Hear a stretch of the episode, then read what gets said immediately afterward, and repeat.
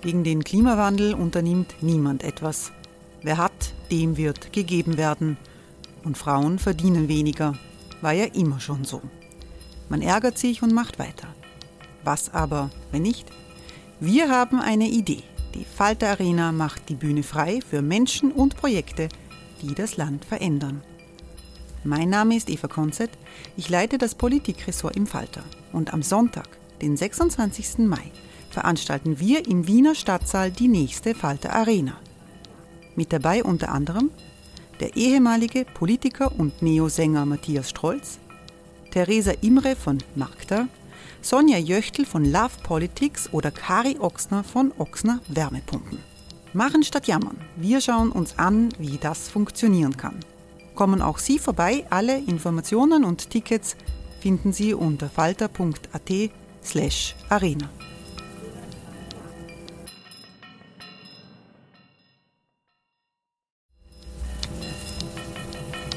slash arena. Falter-Podcasts werden durch Werbung unterstützt.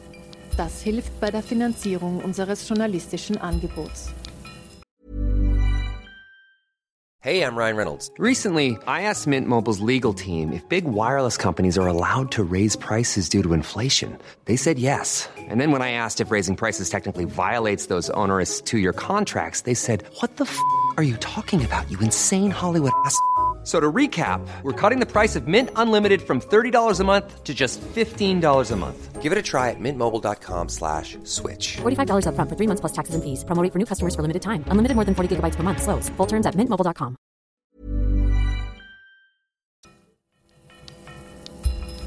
Falter Radio, der Podcast mit Raimund Löw. Sehr herzlich willkommen, meine Damen und Herren, im Falter. Die Corona-Pandemie hat Restaurants und Cafés in eine Existenzkrise gestürzt, weltweit. In den USA rechnet man äh, damit, dass mehr als die Hälfte aller Gastronomiebetriebe äh, die verschiedenen Formen des Lockdowns nicht überleben werden. Dabei ist Lockdown in den USA viel, viel lockerer als bei uns in Europa, auch in Europa. Und in Österreich ist der Schock riesig für die gesamte Branche, die für das soziale Leben in unseren Städten, in unseren Dörfern am Land so wichtig ist. Was funktioniert bei den Unterstützungsmaßnahmen der Regierung, was funktioniert nicht und welche Trends ergeben sich aus dieser Krisensituation in der Gastronomie. Äh, darüber spreche ich mit Spitzenvertretern aus ganz unterschiedlichen Ecken der Branche, die online zugeschaltet sind zu einer Talkrunde aus der Falter-Redaktion in der Wiener Innenstadt. Ich freue mich, dass Florian Holzer dabei ist. Hallo. Florian Holzer hat ein Buch äh, geschrieben, das irrsinnig viele Auflagen erlebt hat. Wien, wie es ist, der Gastronomieführer schlechthin der Bundeshauptstadt. Und verfolgen kann man jede Woche seine Reportagen aus irgendeinem Kretzel in Wien im Falter. Äh, Florian, wie war das äh, in den letzten Wochen? Wie schreibt man eine Gastrono über Gastronomie, wenn es keine Gastronomie gibt? Naja, wir haben uns irgendwie überlegt, was, äh, also e-, Essen und Trinken interessiert die Leute natürlich nach wie vor.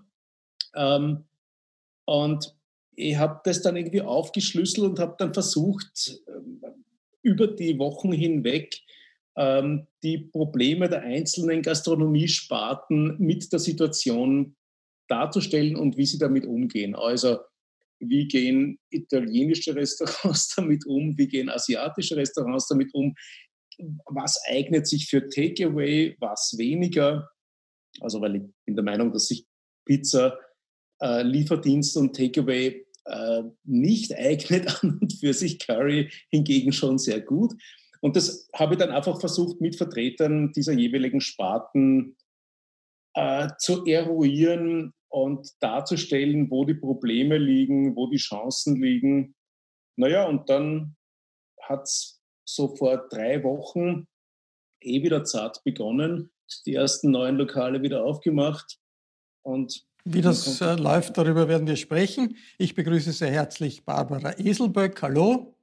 Hallo. Frau Eselböck äh, betreibt mit ihrer Familie ein Restaurant und auch eine angeschlossene Pension namens Taubenkobel im Burgenland, genau genommen in Schützen am Gebirge.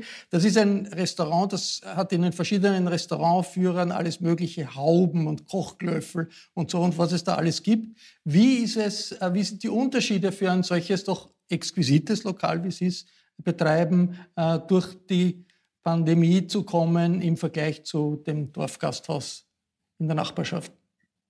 Also den Unterschied kann ich nicht sagen. Ich kann nur sagen, was wir gemacht haben. Und wir haben sofort äh, versucht, das, was äh, Österreich nicht gemacht hat, sondern wir haben sofort alle Grenzen bei uns im Betrieb geöffnet, in unseren Restaurants geöffnet.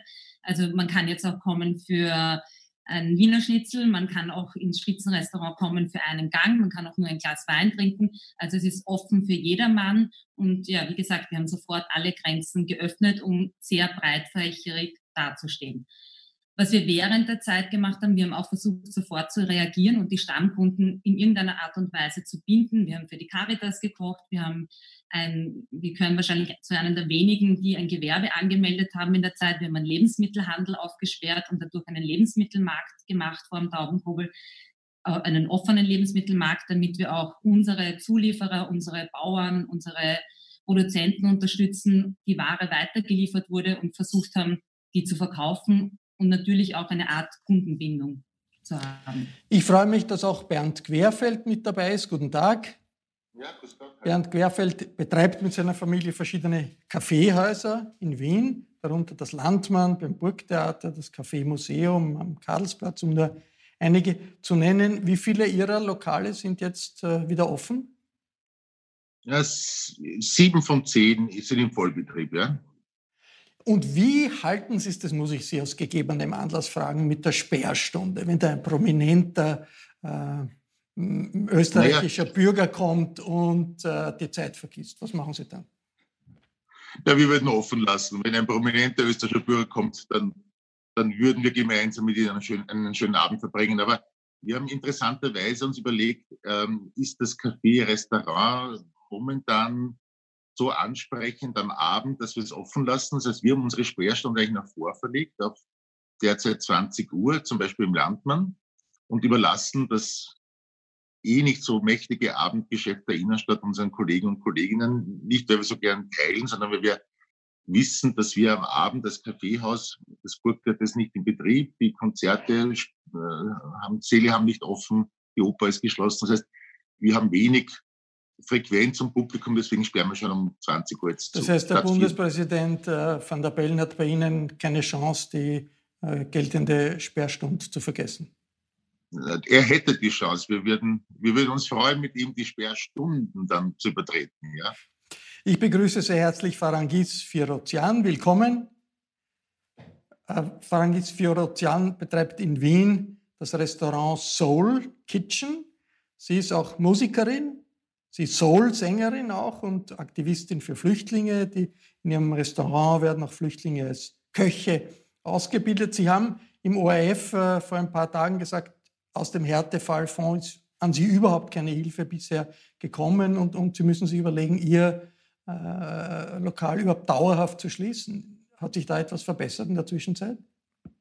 Naja, es ist einerseits äh, spannend, weil die Regierung seit dem 15. Äh, Mai erlaubt, dass wir wieder offen haben dürfen. Bei uns in der Soul Kitchen ist es aber so, wir äh, befinden uns quasi im Bundesamtsgebäude. Das heißt, wir haben hier die ganzen Ministerien angefangen von äh, Bundesrechenzentrum, Finanzgericht, Finanzamt ist hier, Tourismus, Innovation, äh, sämtliche Ministerien äh, quasi des Staates sind hier und die sind natürlich jetzt alle auf Homeoffice und ein kleiner Bruchteil von denen ist da und das sind unsere Stammgäste zum Mittag. Also wir haben uns ja quasi zur Aufgabe gemacht, hier äh, an den Wurzeln des Staatsapparats die ähm, Gäste mit positiver Energie zu versorgen. Und äh, wir haben leider nicht die Chance dazu, weil die paar Leute, die hier reinspazieren, dafür lohnt es sich eigentlich nicht, die Maschine anzuwerfen. Also ob sie überleben, wissen Sie das? Können Sie das ah. jetzt sagen? Also es ist so, wir haben von den ganzen Maßnahmenpaketen der Regierung bisher noch keinen einzigen Cent gesehen. Äh, deswegen haben wir jetzt äh, eine Start Next-Kampagne, eine Crowdfunding-Kampagne gestartet, ähm, es erinnert mich ein bisschen an damals, 2015, als die Flüchtlingskrise war. Da hat der Staat leider auch nicht recht viel dazu beigetragen und es mussten die Privaten sich irgendwie zusammenschließen, um da was zu bewegen. Und ich habe das Gefühl, es ist jetzt nicht recht viel anders. Also die EPUs und KMUs werden sehr stark im, äh, einfach hängen gelassen. Es wird zwar in der Presse viel gesagt, aber das, was das tatsächlich bei den Leuten ankommt, äh, ist eigentlich so gut wie nichts. Die werden abgespeist mit 500 Euro Härtefallfonds. Das ist für einen Gastronomen oder einen Unternehmer, der wirklich hohe Fixkosten hat und zu denen gehören wir in der Gastronomie, ist das halt nicht wirklich etwas, was uns was bringt. Ja? Und es kommt auch an. Bernd Querfeld, was ist das größte Problem jetzt der Branche beim Restart, beim wieder rauszukommen aus, aus diesem Tal. Man hört ja, dass die Regierung doch ein ziemliches Netz spannt. Also ich Härtefallfonds, Kurzarbeit, Fixkostenzuschuss, da gibt es viele Fonds, aber die scheinen wirklich nicht zu reichen, um das, was es an Absturz gibt, aufzufangen. Ist das das Hauptproblem zurzeit? Oder sind das eher die ausbleibenden Gäste? Naja, das ist ein Bündel von Problemen. Das eine natürlich, wir würden gern Geschäft machen, es sind ausbleibende Gäste spannenderweise auch Stammgäste bei uns in den Kaffeehäusern, die schon angesprochen, Kurzarbeit, äh, Homeoffice ähm, und ausfallende Attraktionen der Stadt. Also Museen, die sperren sehr langsam aber die Theater bleiben ja zu. Das andere Problem ist, dass durch das Aufsperren eigentlich jetzt erst die Kosten zum Laufen beginnen. Und ich glaube, vielen unserer Kollegen, auch uns, ähm, zerrinnt das Geld zwischen den Fingern. Also wir verbrennen es momentan, weil die Umsätze, die wir machen, bei Gott nicht kostendeckend sind. So ein Beispiel, wenn der Finanzminister von, einem, ähm, von einer sinkenden Wirtschaftsleistung von 10 Prozent spricht, dann ist das für ihn Rezession. Äh, wenn aber Gastronomie 20, 30, 40 Prozent weniger Umsatz macht, dann ist das nicht Rezession, sondern eigentlich die Katastrophe. Und das macht es uns schwer zu wirtschaften und auch positiv zu bleiben, weil zu wenig los ist, weil zu wenig Umsatz ist. Frau Eselbeck, ist das nicht unvermeidlich? Also da kann man in einer Pandemie, wie wir sie jetzt haben, nicht sehr viel daran ändern. Die Konsumenten werden aufpassen, dass sie sich nicht anstecken, werden alles vermeiden, dass äh, äh, ihre Gesundheit gefährdet. Hat da die öffentliche Hand überhaupt Möglichkeiten, wirklich entscheidend einzugreifen?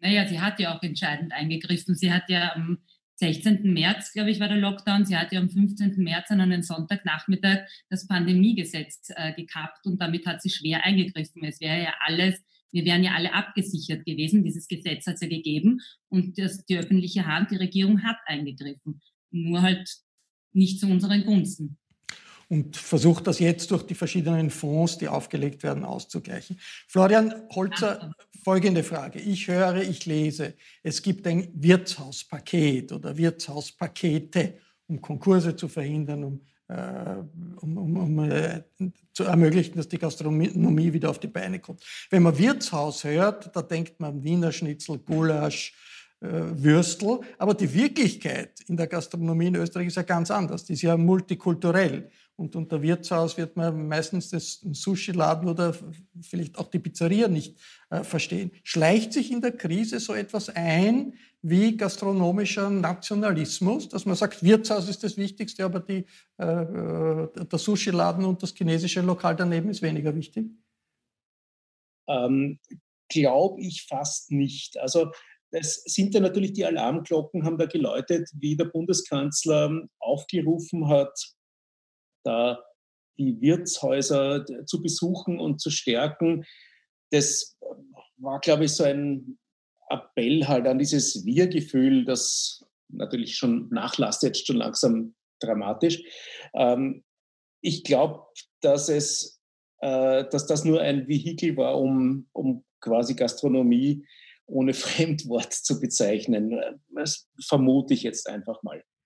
Tatsächlich ist, Gastronomie in Österreich dermaßen vielfältig, dass sie äh, sowohl ähm, finanziell schwierig aufzufangen ist, weil es da einfach so irrsinnig viele verschiedene Kategorien gibt mit unter, extrem unterschiedlichen Problemen. Ähm, ich glaube aber nicht, dass, da, dass, dass, dieses, dass diese Appelle zu konsumieren und den, den, den, den gastronomischen Konsum wieder anzustarten, dass das so gemeint war, äh, das auf die regionalen Küchen zu beschränken. Glaube ich nicht, muss ich sagen. Ich meine, sprachlich wird ja damit ein Trend äh, bestärkt, den es vorher auch schon gegeben hat. Äh, Farangis Firotian. Also die Vorstellung, heimisch ist gut, heimisch ist gesund, alles Fremde ist gefährlich. Wird das jetzt durch diese Pandemie und durch die Art, wie damit sprachlich umgegangen wird, nicht doch verstärkt? also ich nehme es nicht so wahr, aber ich, ich blende auch viele Dinge, die negativ sind, gerne aus. Also wenn ich dann so einen Post mache, der dann ein bisschen emotionsgeladen ist, dann hängt das mehr damit zusammen, dass ich mich in meinem Unternehmen bedroht fühle, das sehr international geführt ist. Wir haben ein Team aus französischen, portugiesischen, afghanischen, slowakischen, also aller Welt. Äh, dementsprechend ist die Küche auch sehr divers. Ähm, ich nehme es ehrlich gesagt nicht so wahr, aber vielleicht trifft es mich einfach nicht. Barbara Eselböck, Sie sind ja äh, ganz bemüht, lokale Traditionen aufzugreifen und äh, äh, setzen die ein, kulinarisch. Wie vermeidet man dabei eine gedankliche Provinzialisierung, wenn man so stark auf lo lokale Traditionen setzt? Das ist ein sehr, sehr guter Punkt, mit dem ich oft hadere vom Einschlafen, weil ich mir denke, das ist überhaupt nicht meine politische Einstellung, nämlich ganz, ganz im Gegenteil. Und äh, ja, aber durch das zum Glück mein Mann Franzose ist, kaufen wir natürlich auch viel in Frankreich und weiten uns da schon europäisch ein bisschen aus. Und für mich ist ja, anders gesagt, äh, für mich ist ja mein Zuhause Europa und nicht nur Österreich und nicht nur das Burgenland und nicht nur die Region. Es kommt immer darauf an, wie weit man die Region sieht. Und mein Zuhause ist Europa. Jetzt, äh, Bernd Querfeld von der Regierung, hören wir das ja äh, jeden Tag die Propaganda, die Werbung, Urlaub zu Hause soll man machen, man soll, was auch heißt, man soll nicht Urlaub im Ausland machen. Äh, das ist ja ein völliger Gegensatz zu dem, was die äh, Kaffeehauskultur ist. Kaffeehauskultur ist weltoffen, Kaffeehauskultur äh, ist auf Dialog mit, mit Andersdenkenden und von anderen Ecken der Welt kommenden Menschen ausgerichtet. Was macht das mit der Kaffeehauskultur, wenn man sagt, ja, möglichst zu Hause bleiben? Wie geht es? Ähm, nicht zu Hause und doch nicht an der frischen Luft, könnte ergänzen. Ja, das ist sehr spannend. Wir haben uns überlegt, äh, ob diese Geschichte mit das erweiterte Wohnzimmer für unsere Gäste das, das, die Wortwahl ist, die jetzt die, die gute ist, weil viele Menschen ja wochenlang zu Hause im Wohnzimmer waren. Also wir haben gesagt, wir müssen hinaus. Ähm, tatsächlich wollen die Gäste aber eben freien Sitzen gar nicht drinnen. Ähm, was macht es mit dem Kaffeehaus? Ist sehr interessant. Wir haben ja eigentlich jetzt die Möglichkeit, den Wiener und den Wienerinnen dieses Kaffeehaus zu 100 Prozent wieder zurückzugeben. Ja, wir kommen ja immer im Verruf oder ganz gerne im Verruf, dass, dass die Innenstadt ja touristisch wird und natürlich immer mehr Touristen, ich sage Reisende, äh, zu Gast sind in Institutionen und die den Wienern quasi wegnehmen. Also ich glaube, momentan, ab nächster Woche dreht sich das Riesenrad jetzt nur mehr für Wiener und auch die Kaffeehäuser sind eigentlich nur mehr für Wiener da. Das ist ganz interessant eigentlich, weil weil ja, die Kellner tun sich leichter. Jetzt ist ja meistens ihre Sprache, obwohl wir auch Multikulti sind. Aber ähm, äh, mein, mein, also schön ist es nicht, weil, weil ich finde, die Weltoffenheit der Stadt, das drückt sich auch durch Sprachen aus und, und Reisen. Ähm, ist ja schon etwas, was, was vielen Menschen auch die, gewisse Freiheit gibt. Und, also, und, und wenn ähm, das alle machen, wenn alle zu Hause bleiben und nicht reisen, verlieren ja alle. Nicht? Wenn die Bayern nur in Bayern bleiben und die Tschechen in Tschechien und die Wiener in Wien, im Endeffekt verlieren ja alle. Ja, es, ja, also das brauchen wir nicht reden. Ich glaube, dass der Wunsch vieler Menschen ist, wieder zu reisen, auch wenn das jetzt ganz, ganz angenehm ist. Und ich glaube auch die, es ist ja der Wunsch der Tourismuswirtschaft, dass die Österreicher in Österreich Urlaub machen. Ich glaube, das haben die Deutschen jetzt in Deutschland auch gemacht. Einmal versucht, äh, die ersten Buchungen im Land zu halten, aber ich glaube, das sind kommerzielle Interessen und keine Kultur. I'm Sandra, and I'm just the professional your small business was looking for. But you didn't hire me because you didn't use LinkedIn jobs. LinkedIn has professionals you can't find anywhere else, including those who aren't actively looking for a new job, but might be open to the perfect role like me. In a given month, over 70% of LinkedIn users don't visit other leading job sites. So if you're not looking on LinkedIn, you'll miss out on great candidates like Sandra. Start hiring professionals like a professional. Post your free job on linkedin.com/achieve today. Also doch, doch so etwas wie touristischer Nationalismus, der da von oben gepredigt wird. Florian Holzer, äh, Bernd äh, Querfeld hat das angesprochen, Overtourism und was das mit den Kaffeehäusern gemacht hat. Kaffeehäuser nur für Touristen hat es ja gegeben in Wien äh, und Touristengruppen, die nach Wien gekommen sind, ins Kaffeehaus gegangen sind, aber nie einen einzigen Wiener oder eine einzige Wienerin gesehen haben. Äh, offensichtlich eine Fehlentwicklung. Wird die jetzt korrigiert? Kann die überhaupt noch korrigiert werden?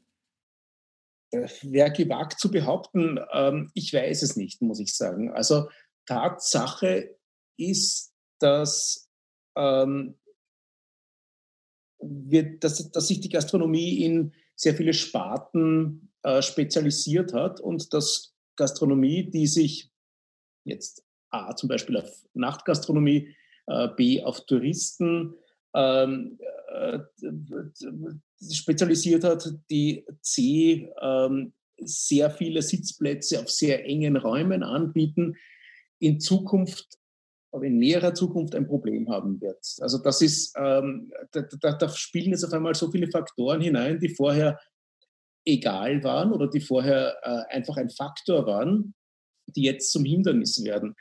Ähm, also ich glaube, dass äh, der Overtourism oder die Vermeide, die, das Wegbleiben vom Overtourism nur eine kurzfristige äh, Sache sein wird. Das wird in wahrscheinlich einem halben, dreiviertel Jahr ähm, wieder genauso sein wie vorher. Ist eine reine Vermutung, ohne da eine, äh, eine dass das irgendwie belegen Das ist optimistisch.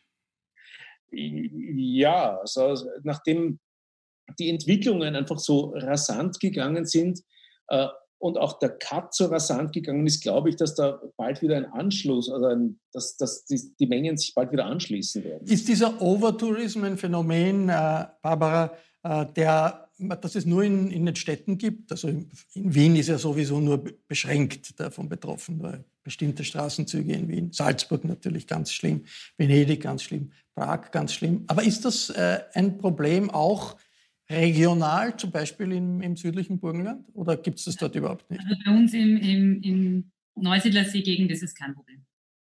Also das ist was, was uns eigentlich gar nicht betrifft. Aber vielleicht, die, aber vielleicht die vielen Wiener, die an den Neusiedlersee kommen und die dann mhm. phasenweise ja nicht wahnsinnig erwünscht waren, wie man gehört hat. Ja, gut. Das sind Bier, äh, äh, äh, politische Schachzüge, die ich momentan sowieso generell viele nicht nachvollziehen kann. Und das ist einer davon. Und das hat es ja gerade in der Pandemie in vielen Teilen gegeben, nicht nur in genau, Österreich, das ist auch in anderen das Positive Teilen. an der Pandemie gewesen, gewesen. Es war so die Entlarvung der Politstrukturen in Österreich. Und zwar, was, was, was, was ist da entlarvt worden, Ihrer Meinung nach? Ja, ich weiß nicht, früher hat man sie in Sarate gekauft und jetzt werden Subventionen verteilt. Äh, kauft man sie auf eine andere Art und Weise. Also es ist sehr, auch diese Art mit der Kurzarbeit, äh, die Kurzarbeit, also mir kommt also generell vor, dass es ja nicht um den Menschen geht, das was so oft äh, projiziert wird, wo gesagt wird, es geht um den Menschen, um den Arbeitslosen, um den Arbeitnehmer und den Unternehmer.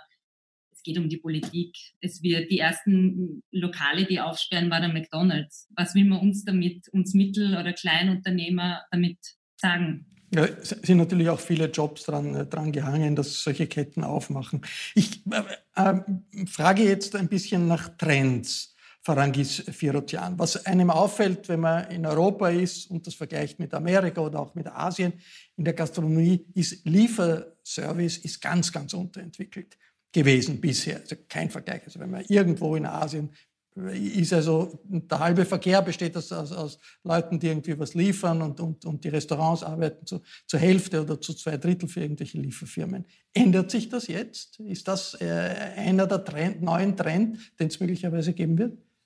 Also ich muss äh, ehrlich dazu sagen, ich persönlich bin kein Freund von Lieferdiensten und ich äh, wehre mich seit vier, fünf Jahren äh, strikt dagegen, dass wir sowas anbieten, weil meiner Meinung nach, wenn man gute Produkte hat, dann klatscht man die nicht in der Takeaway-Box und lässt es durch die halbe Stadt fahren. Ich habe schon nie verstanden, wie man Sushi zum Beispiel, das gehört frisch zubereitet, an die Bar gestellt und das isst man sofort. Ich, ich, ich habe den Sinn dahinter nie verstanden. Gewisse Gerichte, wie der Florian zum Beispiel gesagt hat, so mit äh, Curries und so weiter, das ist, sind Schöpfgerichte, das, das geht ja und das schmeckt ja auch sicher gut, wenn man das so macht. Äh, aber notgedrungenermaßen sind jetzt natürlich viele Gastronomen gezwungen, dass sie das machen. Und da waren natürlich die, die am Anfang schon die Strukturen dafür hatten, wie ich habe einige äh, Freunde, die haben tolle chinesische Restaurants, äh, zum Beispiel das Shuko oder das, das Iko im, im ersten. Die sind da sofort drauf aufgesprungen, die hatten aber schon diese Strukturen äh, davor zusätzlich zu ihrem Abend- oder Mittagsgeschäft. Äh, die hatten natürlich auch das Klientel dafür, wenn du jetzt als ein Restaurant wie wir da versuchst einzusteigen mit unserer Küche, dann dauert das natürlich mal eine Zeit, bis das überhaupt den Leuten ankommt. Dann musst du die Gerichte dann auch auf das hin äh, trimmen, damit das äh, überhaupt äh, zustellbar ist sozusagen. Äh, ich habe mich äh, strikt dagegen gewehrt. Äh, Wenn es aber ums Überleben geht, bin auch ich bereit, gewisse Gerichte anzubieten, um, um dorthin zu kommen.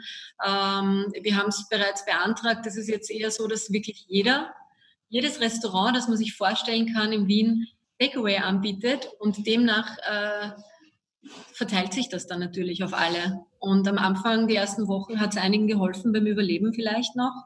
Aber jetzt ist es, äh, glaube ich, so verteilt unter allen Restaurants, dass es auch wieder nichts bringt. Also, Florian Holzer, ist da ein, ein neuer Trend oder eine neue Einstellung sowohl bei den Gastronomen als auch bei den Konsumenten. Ich, ich, ich sage das jetzt als individueller äh, Konsument. Also in Asien äh, ist natürlich das Gefühl, man hat eine viel größere Vielfalt an, äh, zur Auswahl, wenn man äh, zurückgreifen kann auf eine große Zahl von, von Restaurants der verschiedensten Geschmackrichtungen aus den verschiedensten Ecken der Welt und weiß, das wird mit großer Sicherheit frisch und gut geliefert.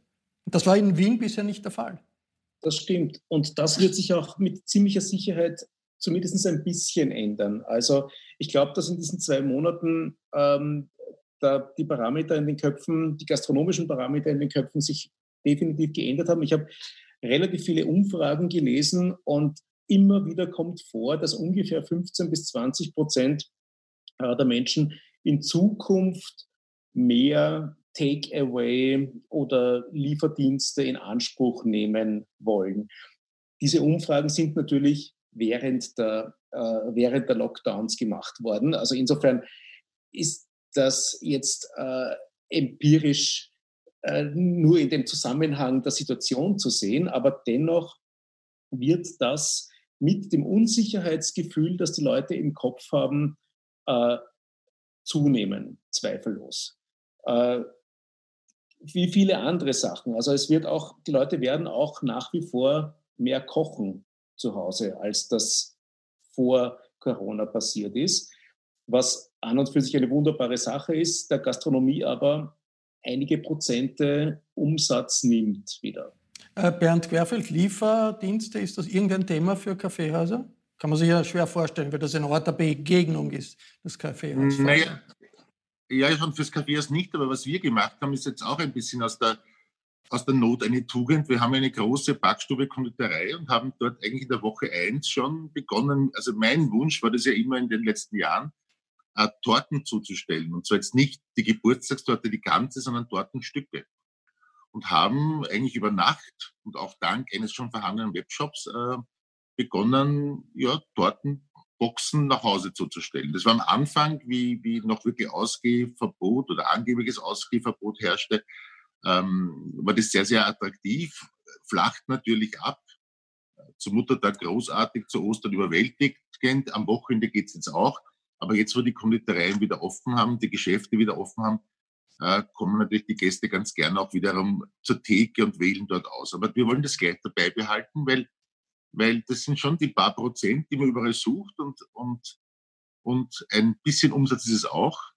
Was schon stimmt, ist jetzt nur, weil es jetzt alle tun, einen Lieferdienst zu starten, der muss nicht immer äh, ertragsbringend sein. Liefern kostet auch viel Geld. Vor allem, wenn man nicht genug Lieferungen hat. Ja. Barbara Eselbeck, was für neue Trends sehen Sie in der Zeit, äh, die jetzt vor uns äh, liegt? Die Pandemie ist verklingt, aber ist nicht völlig weg. Man weiß nicht, ob es zu einer zweiten Welle kommt.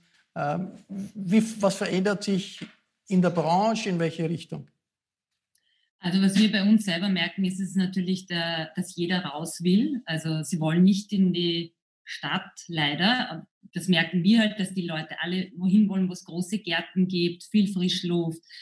Ähm, ja, am besten aufs Land, weit weg von der Stadt, weil sie da jetzt gerade momentan festgesessen sind. Jetzt wollen sie halt einen Tapetenwechsel haben. Ähm, ja, das ist das, was wir merken, dass es weggeht von, was wir eben gemacht haben bei uns im Restaurant, ist, dass es vorher gab es eben nur ein Menü mit einer Weinbegleitung und was ja ziemlich aufwendig war, auch für die Gäste aufwendig, mit viel Sitzen verbunden hat, genießen. Äh, das haben wir jetzt alles natürlich ganz offen gemacht. Wie ich vorher gesagt habe, man kann auch auf ein Glas Wein kommen in den Taubenkuppel. Es ist alles offen. Und ich glaube, weg von den Zwängen, so ist es halt bei uns im Fall, weg von, der, von dem Menüzwang, ähm, ja, dass man den Ort des äh, Restaurants wieder als Ort der Begegnung, Freunde treffen, auch wenn es nur am Nachbartisch ist, aber das, das Lokal ist immer, oder das war ja auch immer, immer der Mittelpunkt von Kommunikation gewesen. Und das, glaube ich, suchen jetzt ganz, ganz viele Leute. Sie suchen Kommunikation, sie suchen Ansprechpartner, sie wollen diskutieren, sie wollen äh, erfahren, wie geht es einem damit, wie ist der oder diejenige durch diese Zeit gekommen. Also man wünscht sich Kommunikation. Das ist das, was wir merken. Farangis äh, äh Firotjan, äh, konkre konkrete Frage. Die Flüchtlinge, die Sie äh, als Köche ausgebildet haben oder noch ausbilden, wie viele sind das? Wie geht es denen? Ich lese, Sie äh, haben Flüchtlinge eingeladen, als Köche ausgebildet zu werden. Wie, wie, wie funktioniert das? Ähm, ne, ich habe es war ursprünglich äh, immer schon mein Gedanke, mein Partner, äh, der Stan, der das Unternehmen Anfang März verlassen hat. Also er ist für mich jetzt nur noch beratend da. Der hatte da ein bisschen andere Ansichten, was das angeht. Und jetzt, wo er äh, quasi nicht mehr da ist, kann ich solche Entscheidungen treffen, weil für ihn war das einfach ein, ein äh, gehobenes Restaurant wo, wo er sich verwirklicht hat. Ähm, für mich war diese soziale Komponente immer schon wichtig. Also für mich war es immer wichtig, dass ich ähm, Frauen die Möglichkeit gebe, vor allem aus äh, allen möglichen Ländern sich auf die Beine zu stellen. Weil ich bin in meinem Leben sehr viel gereist. Ich bin äh, selber äh, quasi ein Flüchtlingskind, das in Österreich aufgewachsen ist. Und ähm, ich sehe, dass, dass, es sehr viele Frauen gibt, die einfach äh, nicht die Möglichkeit haben, sich auf die Beine zu stellen. Also ich rede jetzt nicht von denen, die hier aufgewachsen sind und in die Schule gegangen und, und die Möglichkeiten der Bildung äh, genossen haben. Und äh, deswegen arbeite ich da äh, mit, mit äh, vorrangig Frauen zusammen, die äh, einen Refugee-Background haben, die, äh, also wir haben zum Beispiel eine Köchin, die ähm, ist Analphabetin. Äh, ich äh, versuche mit ihr ganz viel zu trainieren. Sie wird auch in einen Kurs geschickt, damit sie das lernt.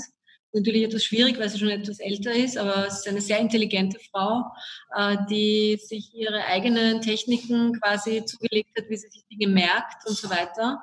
Und dann haben wir zum Beispiel eine, die ist äh, aus Persien, früher schon ein Restaurant geführt und äh, kennt die französische Küche nicht und lernt jetzt hier bei uns, wie man äh, europäisch kocht. Und, und, und, Gastronomie, Essen, Trinken ist ja immer etwas traditionell gewesen, das völkerverbindend ist und über äh, ein Mechanismus, in dem man, über den man äh, die Welt erkundet, äh, auch außerhalb des eigenen Grätzels unmittelbar. Das war jetzt in den letzten, allerletzten Wochen ein bisschen schwierig, aber äh, wir hoffen, dass es wieder möglich wird. Das war der Falter-Talk zu Einbrüchen und Umbrüchen in der Gastronomie, in der Corona-Epidemie. Ich bedanke mich sehr herzlich bei allen, die dabei waren. Wenn Sie über die neueste Expedition von Florian Holzer oder anderen Expertinnen und Experten äh, informiert sein wollen, dann ist das ganz leicht möglich. Jede Woche ist das zu lesen im Falter. Äh, ein Falter-Abo ist der beste Weg,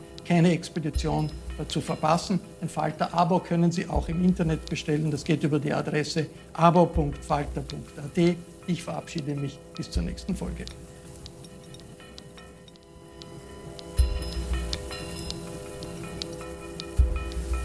Sie hörten das Falterradio den Podcast mit Raimund Löw.